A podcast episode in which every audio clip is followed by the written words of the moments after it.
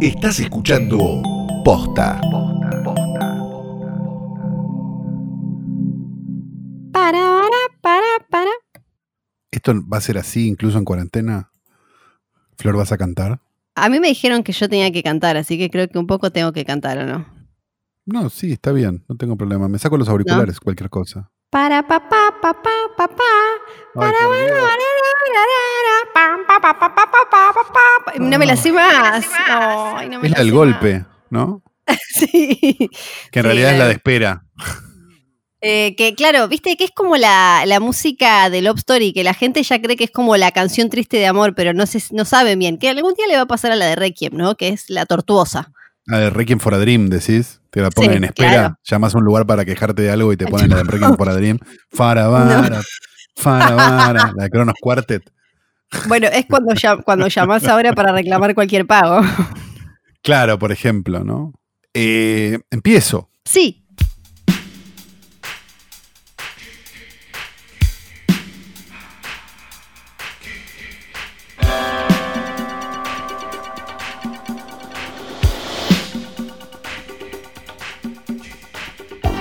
Buenos días, buenas tardes, buenas noches o cuando hayan decidido darle play a esto que no es una cosa más que un nuevo episodio del más grande, único, mejor podcast de mundoposta.net.com. Hoy tras noche, mi nombre es Santiago Calori. Yo soy Ferela Sargenti y no termino de entender para cómo es que hay un nuevo episodio si estamos en cuarentena, aislamiento social y todo eso. Porque yo estoy en mi casa y vos estás en la tuya, Flor. Ah, pero lo que es la tecnología, esto no se puede creer. Y no digas nada, pero parece que Luciano Banchero nos está escuchando. O sea, esta llamada puede ser grabada o monitoreada. Está en un rinconcito en silencio, finalmente Sí. sucedió. Está con poca ¿Puedes ropa. contarnos, eh, ¿podés contarnos eh, entonces, Calu, eh, qué onda, en qué situación estás, no? Porque ahora que ya no, no estamos en un estudio, el escritorio, tenemos que explicarle a la gente qué pasó con Danielito, con el escritorio, tenemos un montón de, de- de- de explicaciones para dar. Flor no ha traído este escritorio al pedo a mi casa. Lo tengo yo, el escritorio. No ha traído a Daniel porque lo iba a traer en un segundo viaje, pero la cuarentena la agarró en el medio. Es que la primera traté de llenar el papelito que decía, no, bueno, el escritorio, podcast, qué sé yo. La primera se ve que agarré un cana medio distraído. La segunda ya, eh, no, no. Y además con el, el- el cadáver de Danielito era más complicado. No, aparte, claro, Daniel como cuidado de adulto mayor no entra del todo. no, claro. Porque lo tendrías que haber cuidado un poco más, ¿no? Para por el estado en el que Sí, está. Así que lo tenés vos en tu departamento. Espero que tengas ventilación cruzada, Flor, sinceramente. Sí, estoy, estoy acá, lo tengo, está, tengo que decir también que lo tengo sentadito en, en un banquito, en un puff, viste, de esos de cuerina, que ya está Ah, me medio como que la encanta. cuerina se le salió de a cachitos. Ponele Eh, algo lo- lo con. ahí. Ponele algo con respaldo, porque si no va a ser muy complicado, ¿no? Eh, por ahora se mantiene, igual Ah. le, le puse, eh, le, le puse como un palito de escoba atrás y lo Ah. vengo ventilando con Eucasol. Le estoy dando con Eucasol bien. porque, me pareció que también podía ayudar, qué sé yo, para el dengue, coronavirus, eh, malaria, tifoidea, algo de eso. Igual si tenés alguna duda de cómo funciona todo esto, de cómo lograr cierto rigor mortis cuando ya hay livor mortis, te recomendaría que veas una película muy linda alemana que se llama Necromantic, que quizás te ayude. Ah, dale. Ah, me parece que sí, ¿sabes? Que me parece que la tengo y puede andar para esta situación. Pero Flor no me ha traído este escritorio al pedo porque sobre él está el ya clásico retrato con y sin perspectiva de género de Rita Hayworth, un logo bordado hoy tras noche por una persona que nos ama, nos odia, nos reclama, no sabemos muy bien. Y junto a él está también, bueno, el cadáver de Daniel está en la casa de Flor, por suerte. Sí, está. Y junto a él, la foto de un hombre nacido en los Estados Unidos de Norteamérica, más precisamente en Nueva Jersey, en el año 1940, que todavía está entre nosotros, llamado Brian Russell de Palma. Para, para. Te congelo ahí. Primero, antes de que me olvide y mientras quedo impactada por la persona que ha seleccionado, eh, eh, tengo que decir que le mandamos un beso muy fuerte a Lucía que hizo el bordado porque apareció. El otro día hicimos un vivo en Instagram porque, como todas famosos y celebridad, teníamos que hacer un vivo en Instagram. Vivo en Instagram. Nos mandó un beso.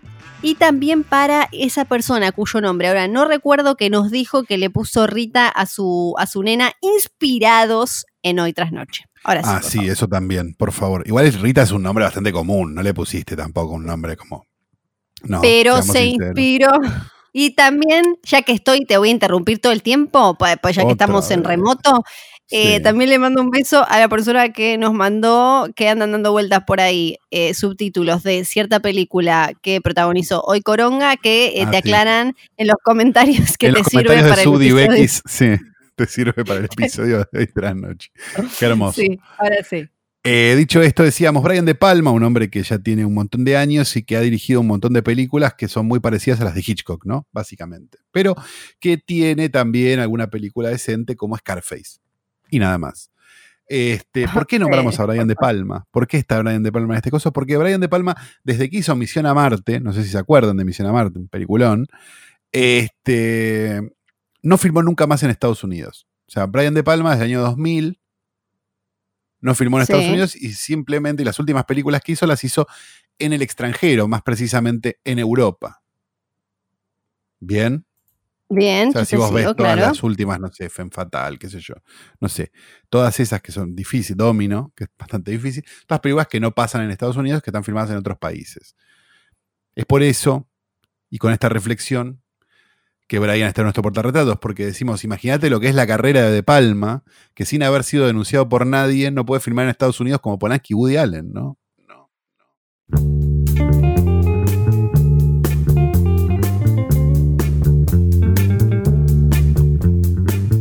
Y tenemos una semana de estrenos inolvidable porque no hay cines abiertos, Flor, ¿no? No hay hecho, sí. cines abiertos. No, no solo no hay cines abiertos en nuestro país, sino que tampoco están abiertos en un montón de países im- eh, importantes en el mundo. No digo importantes en el sentido de como, ah, no, bueno, estos tienen que Este salvarse es un más país que otros, importante, claro.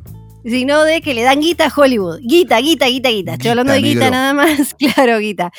Pero eh, bueno, viste que en, en China empezaron a abrir algunos cines y para tratar de que la gente vaya después de todo este quilombito, estaban pasando Harry Potter y Avatar. Me encanta que eh, la Ah, industria del cine llevar gente. claro, claro, Avatar, también Avengers, otros.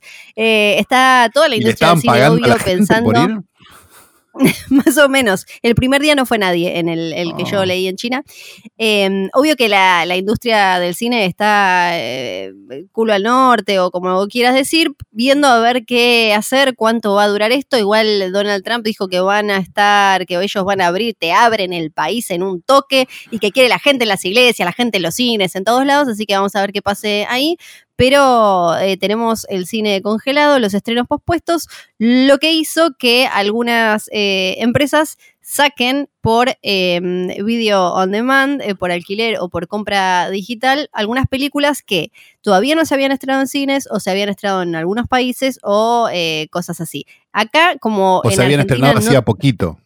Claro, eh, eh, en, en Argentina no acostumbramos mucho esto de eh, compra digital o alquilar, salvo si tenés Flow, eh, ahí sí podés, es como la primera ventana donde llegan las películas después de- del cine. En Argentina no se lleva mucho eso de pagar por las cosas. no, es verdad. Entonces, no, no sé por qué, se ve que, en realidad por eso, no, el hombre invisible no llegó todavía a Flow. Llegaron de Disney, llegó eh, em, Frozen, ahora yo me imagino que Unidos, que llegó a estrenarse en cine, pero tuvo una semana o, o dos nomás, va a poder llegar eh, pronto, pero El Hombre Invisible, por ejemplo, una eh, película de, de Blumhouse, de Universal, que Universal decidió hacer esto de, de sacarlas antes, a nosotros no llegó, Emma está dando vueltas por ahí, Sí. y una película que vamos a comentar. Exacto, y bueno, y si nos metemos en cinesargentinos.com.ar, nos deprimimos, primero por cines argentinos y después porque No, este, tenemos... porque los estrenos recién cuentan desde el 2 de abril y lo, lo más grande del 2 de abril es una comedia francesa, así que imagínate, ¿no? ay no. Y el 9 de abril se estrena El Sí. Niño 2, que me dan unas ganas locas de, de- de que sigan cerrados los cines. Y también se estrena Inesperado, Flor, esta película de Chupacirio que estaban por estrenar, pero justo los agarró el coronavirus, ¿no? Imagínate lo aliados que están con Jesús, que Jesús les mandó esto para que, no- que nadie la tenga que ver. Ah, cierto, es verdad. Viste que Sí. tienen eso como de tal vez el niño que abortaste eh, tenía la cura para el coronavirus. eh, Sí. Bueno, se moría no de coronavirus, capaz. Claro, claro. ¿ves? ¿Ves? Qué confuso todo esto de las realidades paralelas con niñas abortadas y no abortadas y. Porque y aparte, demás. si, si la criatura no la abortaste y lo creaste en un seno del hogar así de cristiano, probablemente no se dedique a la ciencia y encuentre la cura del coronavirus. Porque va a pensar que Jesús te cura del coronavirus. Así que tampoco es que la vaya a encontrar ese boludo. Claro, eso es lo más raro, ¿no? Porque después escuchás a, a Bolsonaro, a la presidenta de Bolivia y demás, y no están muy con la ciencia, están más con recemos mucho y zafamos. Pero bueno, Claro. vamos a ver. Es la, es la Eh, única cosa más sí. extraña que un biólogo de la UCA, ¿no? claro. Pero bueno, en- de todo esto, lo que podemos Sí. sacar es que había una película que se iba a estrenar acá en nuestro país, demorada, pero demorada en todo el mundo. Acá se iba a estrenar pronto. Nos llegó antes por otras vías, así que podemos comentarla. Una película que ya creo que habíamos charlado cuando, de- en, en el momento en el que se retrasó su estreno, por qué se había retrasado. Estoy hablando de La cacería de Hunt, nueva película de Blumhouse. Exacto. Eh, que le teníamos muchas ganas, la verdad. O por lo menos es el tipo de película que a nosotros nos gusta mucho. Este, y es la película que prohibió Donald Trump, ¿no? Sí, que ahora viéndola, sospecho que se la contaron mal. Claro, se O la que contó él alguien que no la entendió entendió. mal.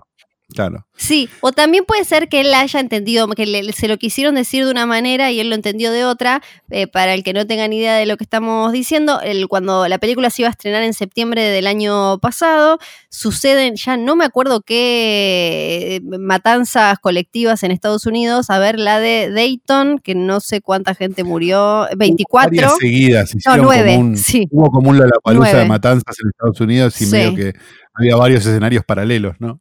Una esta en Dayton, Ohio, que murieron 9 y 17 heridos, y en El Paso, que murieron 22 y 24 heridos en El Paso, Texas, eh, en un Walmart. Entonces ahí habían decidido sacarlo.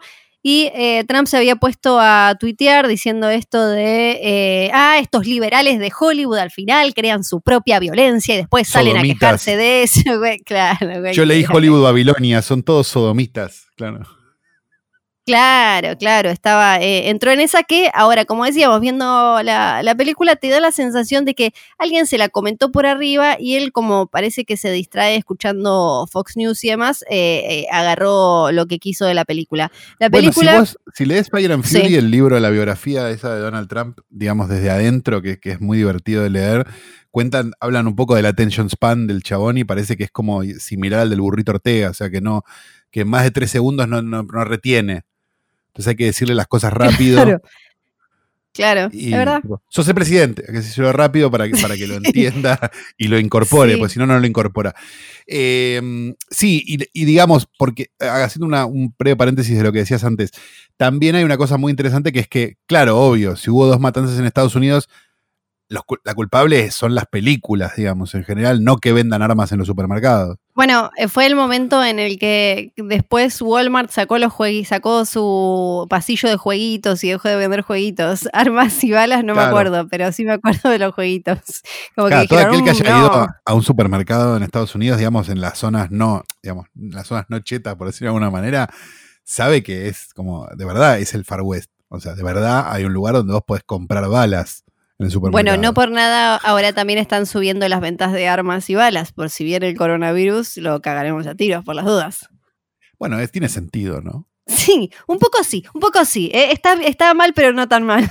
Es muy bueno que La- se agarran de, esa, de un- una cosa de la Constitución Sí. que dice, no, porque a mí la Constitución me habilita a tener, no te habilita nada, padre. Sí, Fue en sí, el sí, 1800 la Constitución, dale. Ay, sí, bueno. Bueno, y es la nueva película de. Craig Sobel. Craig Sobel había hecho una película anterior, había hecho dos películas anteriores, una no la vi, una que se llama Z for Zacarías, no la vi, pero tiene una película, su primera película, si no me equivoco, que es maravillosa, que se llama Compliance. Que no sé si te la Compliance, acordás sí. de Compliance, la de la chica que, la, la- que trabaja en un restaurante de comida rápida y la llaman a la supervisora, ¿te acordás? Y la, como que Sí, la obligan sí, a hacerle... Es, es muy interesante esa película. Este, y no tuvo mucho rodaje, la verdad. O sea, no se vio mucho, mucho. Y, y es bastante maravillosa. Este, Que ahí, ahí actúa eh, ¿no? La, la mujer exacto. de Hereditary, que para mí es muy, muy súper genia, que también trabajó con él porque él dirigió episodios de, de Leftovers, la serie de HBO, y ahí eh, también está ella. Y de hecho el guion de esta es de Lindelof y de otro que también escribió The Leftovers. Claro, exactamente. Todo Y tiene que ver con todo. Y estamos, esto, bueno, ya, qué sé yo, yo supongo que esta película ya la vieron. Al ritmo que estamos yendo con los torrents y la vida, esta película ya la vieron. No. Pero si no la vieron, corten acá, esperen a verla y sigan Sí. después. Estamos Claro. quizás Bueno, ante el- la primera película Sí. de Lindelof donde el guion termina y cierra, ¿no? A mí, sí, bueno, e- es, verdad. eh, a mí igual siempre lo que hace Lindelof me parece interesante, mejor o peor, pero me parece, es de esos chabones que siempre le presto atención a lo que hacen, a No, pesar tiene de muy que buenas ideas, de eso yo no tengo dudas, pero Sí, no se todas... entra un chinero con una ametralladora, digamos, eso hace. Sí, sí. Igual también eh, él, eh, él ha dado charlas, como él es guionista, guionista, o sea, hay chabones que son, no sé, como directores que a veces eh, escriben, showrunners que a veces escriben. Él es guionista, guionista y, y da entrevistas, siempre da respuestas muy interesantes y habló varias veces sobre cómo él, él dice, hay películas que sí son mías como este. Este es un guion de él y de el otro chabón Nick Hughes con el que hizo, eh, con el que trabajó también en Leftovers, en Watchmen. El chabón, el otro chabón hizo Maniac, o sea, muy como de televisión cerebrito, digamos. Y entonces él lo que dice como guionista es, no todas son mis películas. A veces me contratan para hacerle un guion. Por ejemplo, él hablaba de mm, Prometeo. Dice, yo escribí un guion, Ridley Scott después era el director, él lo llevó, hizo lo que quiso y demás, o cuando le piden, eh, no, no sé, para franquicias, eh, o sea que él hay como diferentes... un final a Lost, pero no se lo filmaron. Bueno, para, yo no estoy en contra del final de Lost y yo creo que eh, también pienso que su, su primera obra completa total es Leftovers y Leftovers para mí es perfecta, es perfecta. Sí, Son no, tres no- temporadas no pasa y nada. es espectacular. No la viste de Leftovers, así que no me, Sí, no me, mira, voy a... No vamos a hablar de series porque este es un podcast de cine, pero es lo- verdad, lo vi no vamos a hablar. y no cierra nada, no se entiende un carajo. Perdón, No eh, vio con todo respeto. Leftovers. Sí, vi The No vio. Y, no Leftovers, viste, y Watchmen tampoco la viste, No, Watchmen no la vi, ¿para qué? ¿Qué sentido tiene? ¿viste? Bueno, decíamos, eh, Sí. y cuenta la feliz historia de un grupo de gente que podría ser considerada de derecha, que es este, secuestrada por un grupo de millonarios que podrían ser considerados progres. Claro, allá liberals. Sí. Exacto, y llevados al medio del campo donde son casados. Hasta acá-. Es hard target de Van Damme, digamos. Sí.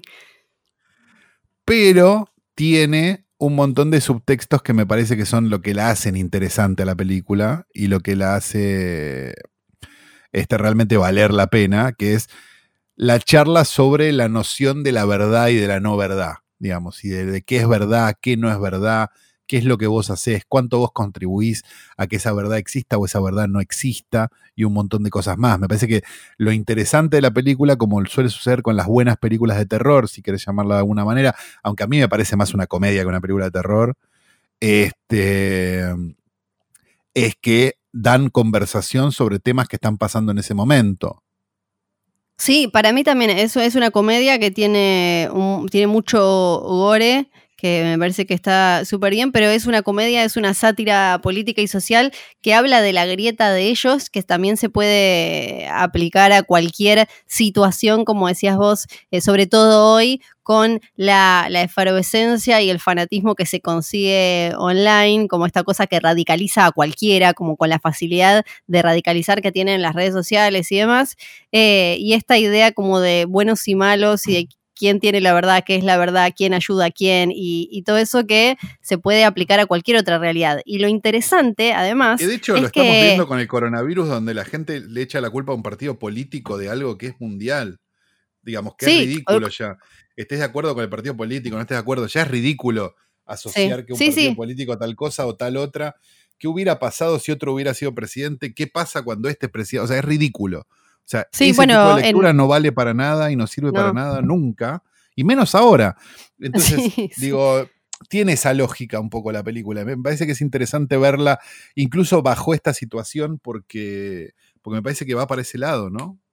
Sí, totalmente. Y si bien está llena, llena, llena de, de guiños para ellos, por ejemplo, desde la, frase deplorables, que viene de la frase de cesta de deplorables eh, que dijo Hillary, que supuestamente fue una de las cosas que, que le, que le restó un montón y, está y, y aparecen 10 mil millones de chistes desde, ¿cómo se llama este Hannity? Hannity es que se llama el, loqui, el loco este que habla, como un montón de, de sí. personas que son mencionadas y de hechos que tenés que estar muy metido como en, en el puterío político demócrata republicano.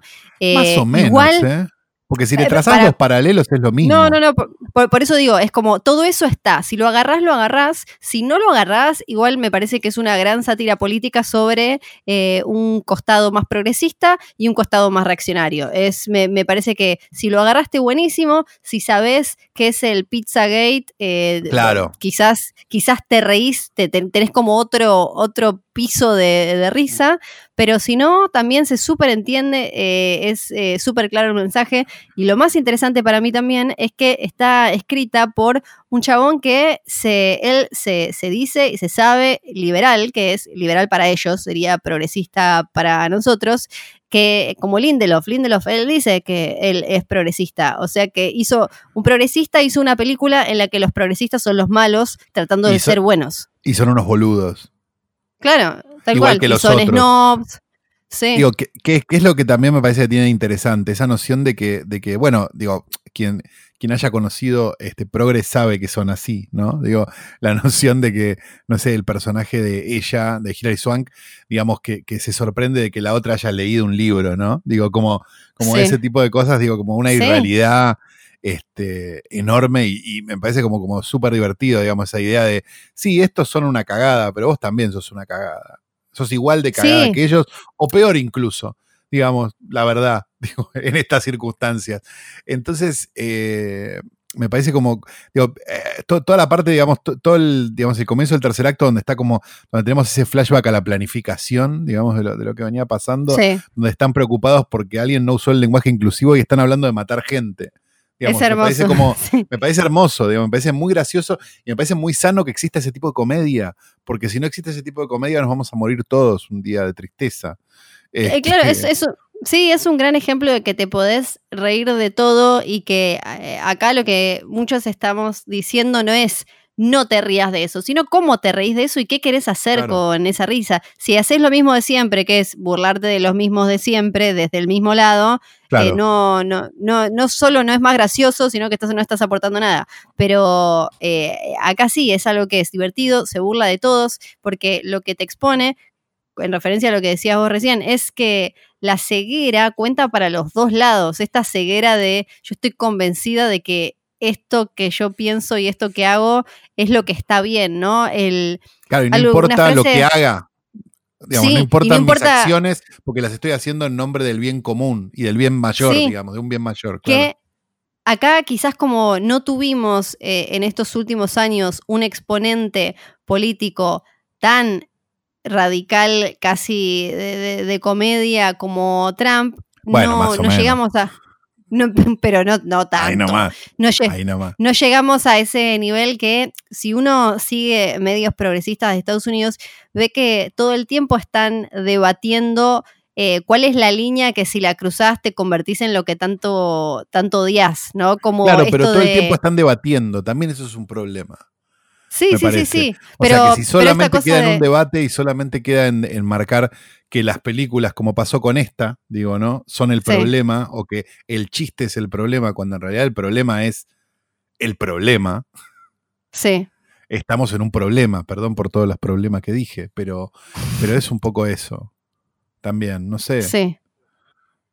Sí, eh, que es algo que le pasa a los demócratas ahora, que están con el tema de como, bueno, eh, nos quedamos acá debatiendo mientras este hace cualquiera o nos juntamos para salir a, enfrentarlo de manera seria.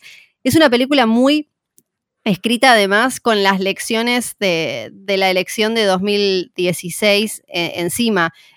Con, con, todo lo que pasó con Hillary, con todos los debates internos, con Hillary Clinton, con todos los debates internos, con todo lo, también me parece que se ríe muy bien de eh, cómo se construyen los relatos de un lado y del otro, desde adentro y desde afuera, y cómo eso afecta, y cómo ahora la palabra relato acá se puso de moda con el kirchnerismo, pero en realidad se, se usa constantemente eh, no solo en política, pero en política se usa constantemente. El tema es si vos estás en control de ese relato o, no. Y acá en, esta, en esta sátira queda súper claro, no solo desde los, eh, desde, la, desde los políticos, sino también para abajo. El, el caso que hace que ella, que a ella la echen y que ella arranque todo esto, mencionaba antes lo de Pizzagate. Pizzagate es, eh, es increíble. ¿Vos te acordás cómo era Pizzagate? Sí, claro, sí, claro. Sí, que en el sótano de una pizzería había una red de pedofilia que, no sé qué, el presidente. Claro, Era una cosa era, así.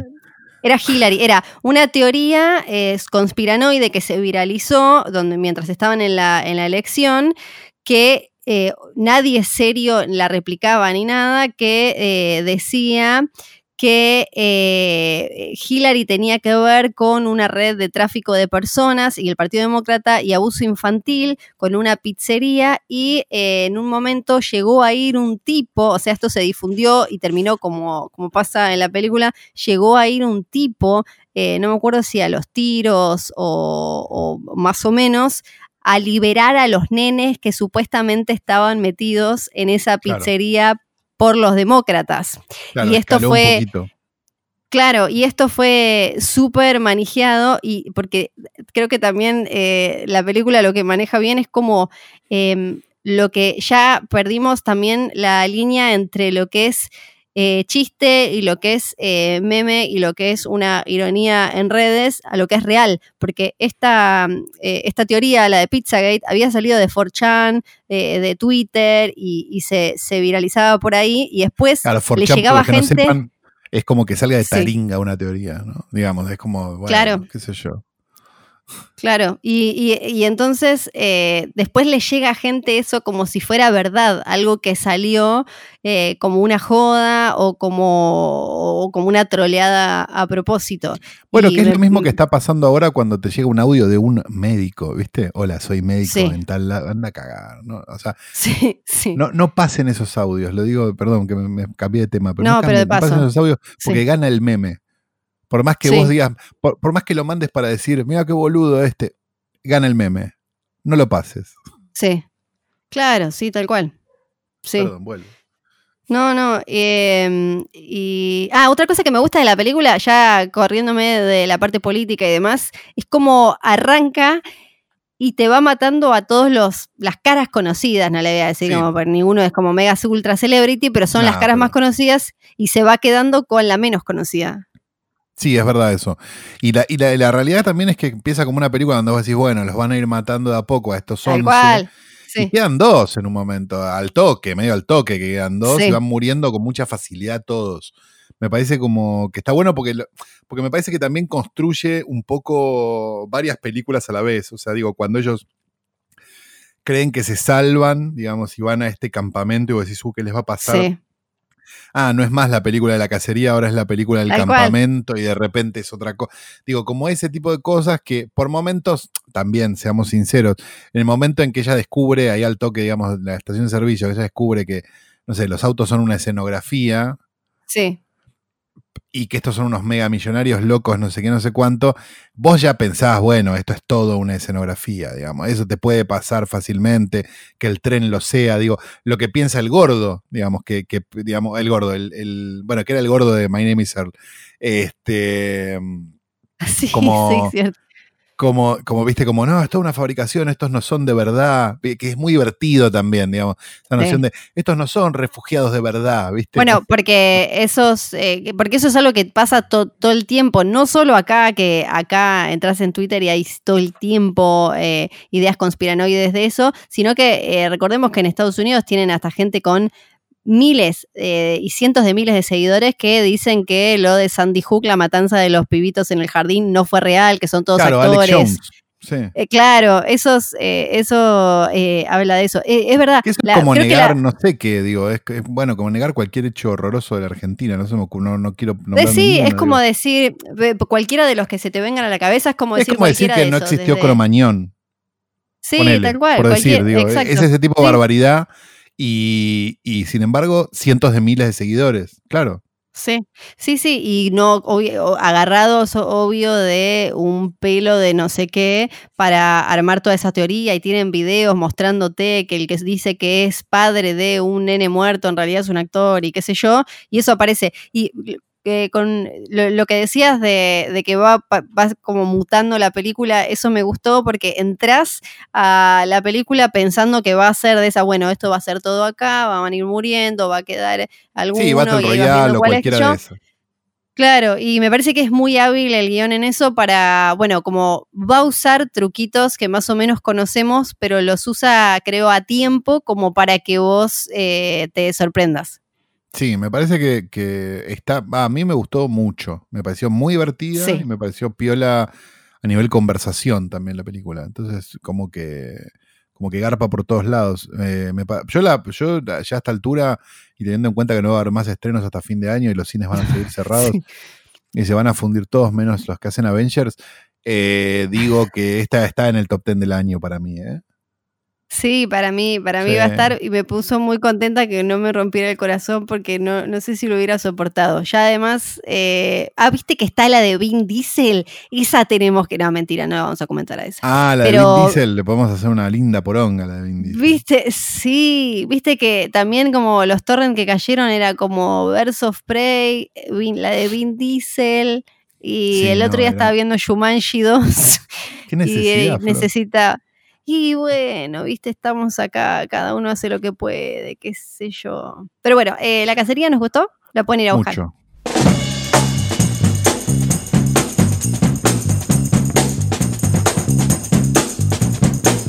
Informa diario el nuevo día de Santa Cruz, la polémica desatada ayer por la llegada de vuelos a Río Grande, medida que ya fue cancelada, dejó al descubierto que otra vez parece primar el sálvese quien pueda, titular enorme, letras de molde, la grieta menos pensada, el coronavirus dividió a Río Grande y Ushuaia y esta noticia es espectacular y mucho más famoso que Fiorella Sargent. Ay, es muy difícil en tiempos de... No, no hay forma de que zafe porque em, están pasando muchas cosas allá ahora. Entonces no va a haber se están peleando Río Grande y Ushuaia, pero ¿quién se queda con Tolwyn, muchachos? ¿Alguien lo pensó eso? ¿Sabes que no sé si tiene casos? Porque creo que hasta ahora Río Grande no tiene casos, Ushuaia sí, entonces eh, eh, Río Grande le está diciendo, ah, ah, ah, por acá no pasan chiquitos. Porque Río Grande es tan feo que no quiere ir ni el coronavirus. Ay, perdón. Ay, no me. no, los quiero, Río Grande, los quiero mucho, basta. No me hagas decir cosas más. No, yo lo puedo decir, digo, es una ciudad fea. Es feucha, es feucha, pero uno lo quiere, ¿no? Es como. Eh, yo, como yo de bebé, que era... con el micrófono prendido los querés, No, mentira. No les digas eso.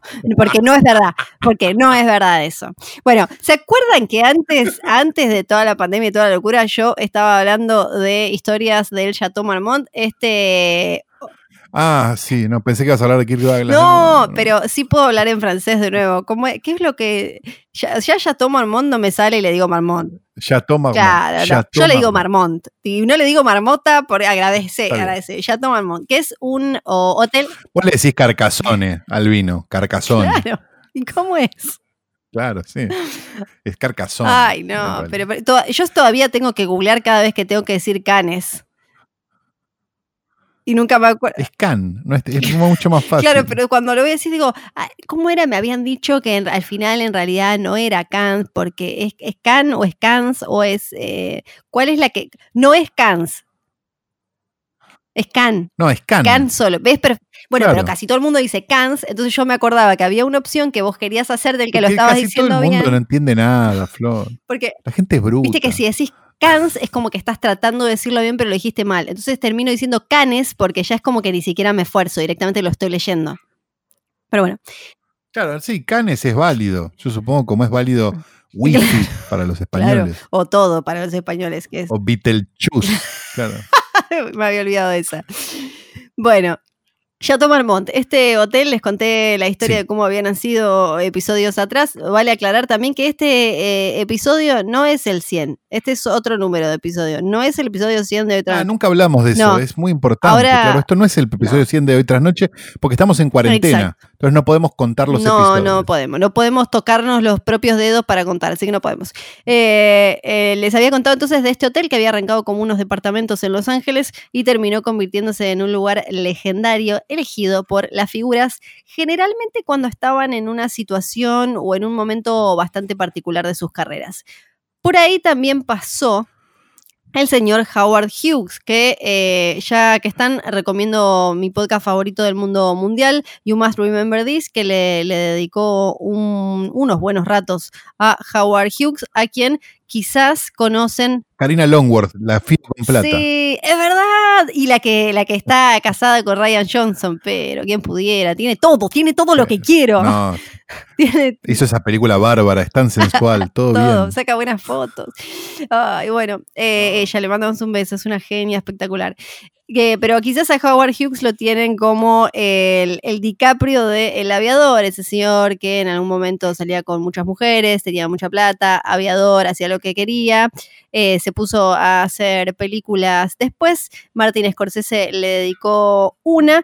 Este señor, eh, como sabemos, entonces se metió en el mundo del cine Hizo, por ejemplo, la Scarface del 32, eh, la, la produjo. La de Paul Mooney. La, la produjo, claro. Él, él te ponía toda la plata y armaba ahí como unos quilombos bárbaros. Eh, Ángeles del Infierno, Hells Angels, eh, estamos hablando un poquito antes de eh, los motoqueros y, y demás. Esa la dirigió, ¿o no?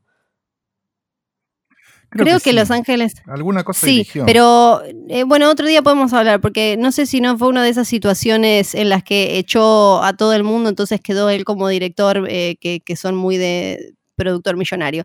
Pero bueno, eh, no importa. Otro, en otro momento hablamos más de Howard Hughes, un señor que eh, tenía todo lo que quería, como eh, podemos, pudimos ver en El Aviador. Y en algún momento de su vida también tuvo la suite 64 en el Chateau Marmont. Estaba reservada para él. ¿Y por qué le gustaba esta? Porque era la que tenía la mejor vista hacia la pileta. Porque ahí él miraba a las chicas, a las que les decía después, si le interesaban particularmente, que las iba a testear, que las iba a probar para una película propia. Eh, Hasta acá Pepe Parada. más o menos, más o menos. Él eh, espiaba directamente, tenía puestos binoculares eh, desde, desde la, suite esta, el penthouse, el 64, ya todos sabían que espiaba e incluso había arreglado con eh, empleados de- del hotel para que le avisen y si le gustaba alguna chica en particular, le decían como, bueno, ahí está por salir y, y- y demás. Eh, a él no le gustaba porque también, eh, eh, además de ser un pajero del horror y después enloquecer con los gérmenes y demás, Howard Hughes no era muy amigo de la diversidad y la tolerancia. Y era un... Ah, pensé que hasta acá lo estabas contando como algo col- colorido y ahora te vas a poner la gorra. No, está bien, está bien. está Era, bien. estamos hablando eh, en, en ese momento eh, de tipo pre-guerra, pre-segunda guerra mundial, donde había un antisemitismo que después se hicieron todos los boludos, pero no estaba solo en Alemania, andaba dando vueltas por ahí. No, claro. Estaba en Disney. Eh, Exactamente. Estaba en todos lados. Y bueno, eh, entre eh, la- las varias, eh, los varios tipos de discriminación que ejercía Howard Hughes, él, a él le gustaba mucho interactuar con los empleados afroamericanos. Eh, entonces, sí Ah, mira. venía caminando uno por el pasillo o le tocaba que eh, llegar y que en el, el ballet parking, el, el chico que te estaciona el auto era eh, afroamericano, él daba vuelta y se iba eh, y, volvía después o arreglaba otra cosa, eh, hasta y tampoco ni, ni hablar que no se subía al ascensor cuando le tocaba, viste que eran épocas donde había un tipo que te tocaba el piso del ascensor y, y demás. El ascensorista. También sí. hay que decir que sus momentos, su- sus grandes momentos de Howard Hughes en el Chateau Marmont tienen que ver con eh, su la, la- la decadencia mental, ¿no? Ahí fue cuando empezó a flashear con lo de las uñas y, y demás. Eh, entonces hay que imaginar. Claro, pero una cosa es flashear con lo de las uñas y otra cosa es Sí. que no te gusten los negros. Sí, O sea, una cosa es bueno, qué sé yo, y otra cosa es algo que ya pensabas de antes y capaz lo estás mostrando. Claro, para colmo, el, tercer dueño. Los viejos, ¿viste? Cuando pierden el freno ético. Bueno, un poco así. Para colmo, el, tercer dueño del Chateau Marmont, un señor que se llamaba Erwin Bretauer, eh, no lo voy a mencionar, no lo voy a pronunciar nunca bien. Eh, él había venido de, Alemania, ya había experimentado eso eh, en, Alemania. ¿En qué año? No, había venido antes. Él había venido antes. Ah, eh, No, viste que es importante. Claro, no, no, había venido antes y esto, perdón, dije antes que era pre-guerra, Segunda Guerra Mundial, era post-Segunda Guerra Mundial. Entonces había en, en el Chateau Marmont, había como una bajada muy de tolerancia, antidiscriminación, eh, en contra del antisemitismo y, y demás. Pero Howard Hughes como que no le importaba del todo y como tenía el dinero como para pagar para que la gente no le importa, lo dejaban eh, hacer eh, ahí, estar tranquilo y espiar a chicas desde el penthouse suite número 64 del Chateau Marmont. Quédense ahí atentísimos porque la semana que viene vamos a hablar de otra historia de, en, en este hotel. La semana que viene vamos a hablar de la segunda muerte que sucedió ahí y la más importante. No voy a decir nada más.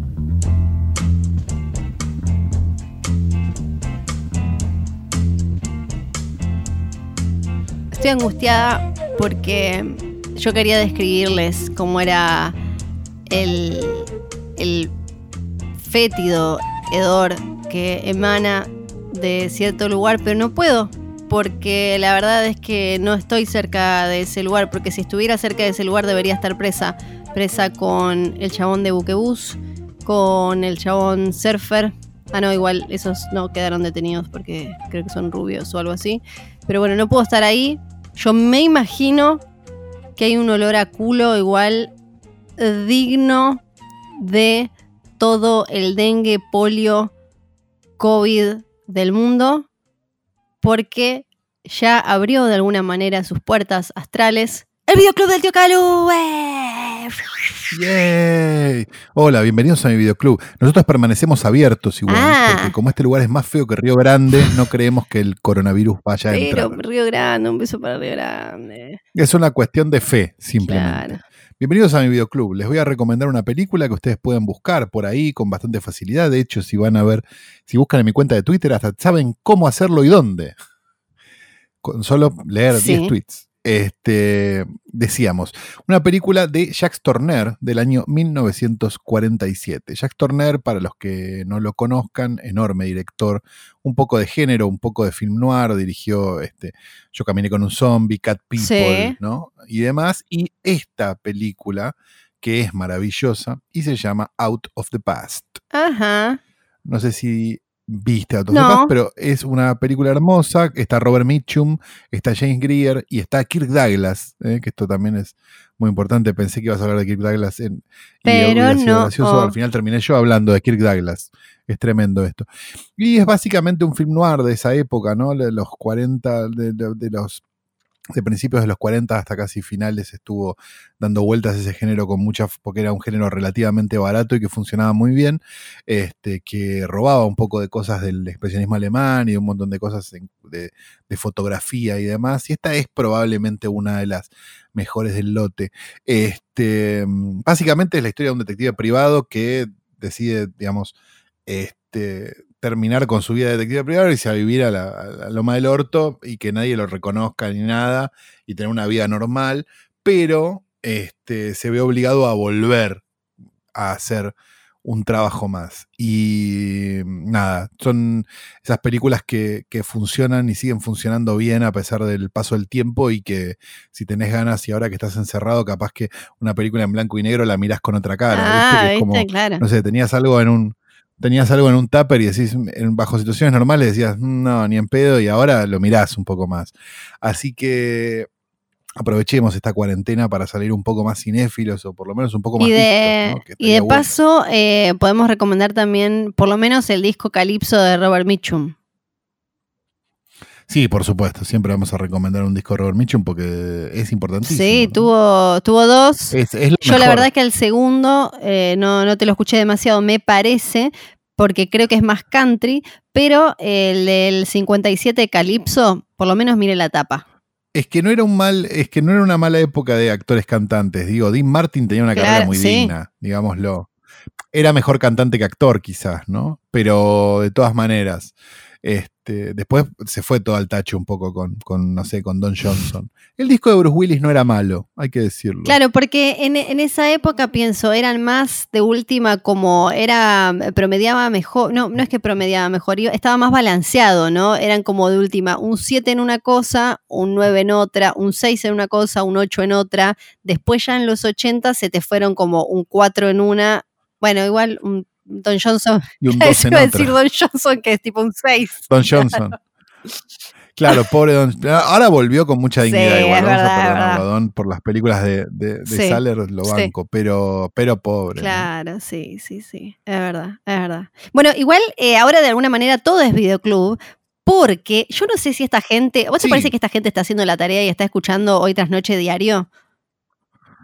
Yo creo que sí, por lo menos llegan bastantes este, mensajes, ¿no? Llegan fotos de gente que a lo mejor la ponen hasta el título para quedar bien y generar Es clout. verdad, no lo sé, pero háganlo. Vayan a Mm. escuchar hoy tras noche diario porque durante lo que dure esta cuarentena, este aislamiento social preventivo obligatorio, vamos a sacar un episodio por día, duran unos 10 minutos, les recomendamos una película que pueden ver muy fácilmente. La idea es que se haga una hermosa lista de títulos y que ustedes puedan Esperemos no muy larga. Esperemos, ¿no? por favor, pero que, que ustedes puedan completar, eh, darle tic a la mayor cantidad de ítems posible. Así que mándenos, mándenos fotos si, si vieron las películas. Vayan a Spotify a escuchar Hoy tras Noche Diario todos los días a eso de las 10 de la mañana. Ya tienen el capítulo. Y hoy tuviste doble hoy tras noche, porque si escuchaste este y escuchaste los diarios, ¡Ah! el diario, perdón, tuviste doble capítulo. Claro. El viernes es tu día, es tu día, Sí, viejo. es verdad, es verdad. Bueno, esto eh, ya terminó, me parece. Hay que saludar a Nacho. Beso para Sí. Nacho. Esto ha sido grabado en el estudio telemático de, eh, de posta.fm llamado Bebe Sanso On Space. Este, grabado por el querido Luciano Banchero. Hola Luciano. Ay, no está. Bueno, no saludó. Ah, este, sí. Ahí hace ruido. Ah estaba ahí. Ah, bueno, Luciano nos saludó. Está bien, Luciano nos saludó, no va a mandar Está este bien, audio. bueno. Decíamos entonces, este programa fue grabado por el querido Luciano Banchero de manera telemática. Con la mente lo grabó, es una cosa Sí. increíble. Yo no entiendo cómo lo hace, pero le sale muy bien. Él lo memoriza todo y después nos, nos imita a los dos a la perfección y lo graba Sí. en su casa. ¿verdad? Sí. Me parece un método extraño, pero, pero muy efectivo. Tenemos que decir Johnny, Nico, Nico y John, porque es una obligación contractual. Tenemos que decir Bebe Sanso, a quien amamos con locura y pasión. Y esperamos que eh, este, esta cuarentena lo agarre este, sólido, porque él, digamos, a pesar de que no lo demuestre, es un poco un adulto mayor. Y este, ¿qué más tenemos para El, decir? el post Nada offline, bueno, el, Ah, el post offline está suspendido por un tema de COVID. sí, el, el- estuvo ahí. Dependíamos también un poco, hay que decir, de los Juegos Olímpicos y lo que decía el Comité Olímpico, ¿no? Entonces, una vez que ellos dijeron como "Eh, esto está complicado, mm, decidimos guardarlo. Porque una de las principales oradoras era Nadia Comaneci, parece que la habían Sí. conseguido por poca guita y bueno, nada, se complicó. Pero esperamos que, que vuelva el post offline, esa Sí. sensación donde Si cuando no- estás ahí decís, ¿por qué no hay cuarentena? no? Si no, también igual se está barajando la, la idea de eh, hacer directamente un posta offline con los, los antivacunas, con los que se fueron de vacaciones cuando ya era pandemia a centros, a centros que ya estaban hasta las tetas de, de coronavirus, con el que Y llegó en buquebús, que- que no- y con, Con ese el bebé, que bebé. abortaste y tenía la cura para el coronavirus. con el bebé no aborta, ab- abortade y el no abortade, es como el bebé de Schrödinger. Eh, un post offline que sea así, ¿no? Con Evangeline Lilly, que dijo que la. y con los libertarios, que me parece que también están en contra de todo esto. Ah, me encantaría todo eso. Eh, ¿Podrá ese es como. todo Ese eso? es un line-up alternativo que se está manejando. Hay que, hay que ver qué pasa después. No, qué hermoso. Bueno, hasta la semana que viene. O hasta mañana en O realidad. hasta mañana, o hasta dentro de un rato. ¿Mm? ¿Mm? ¿Mm, mm? Ah, pará. Y esto es la última cosa que ¿Cómo tenemos saber? que chivear. Bueno, entonces van a hoy, eh, hoy tras noche Ese diario. prolijo de la historia, Flor. no me importa porque me voy acordando de las cosas y la vida en cuarentena es así. Eh, es que también parece tal vez sigan a eh, nuestras redes sociales, arroba postafm, arroba sancaloria, arroba fiesargenti, porque hay chances de que este fin de semana nos, comillas, comillas, juntemos a ver cierta película. Miau, miau, y no voy a decir más nada. Ah, cierto. Claro que sí. Ahora sí, listo. Yo me digo, yo digo chau, eh, chau. Vos saluda como quieras. Adiós.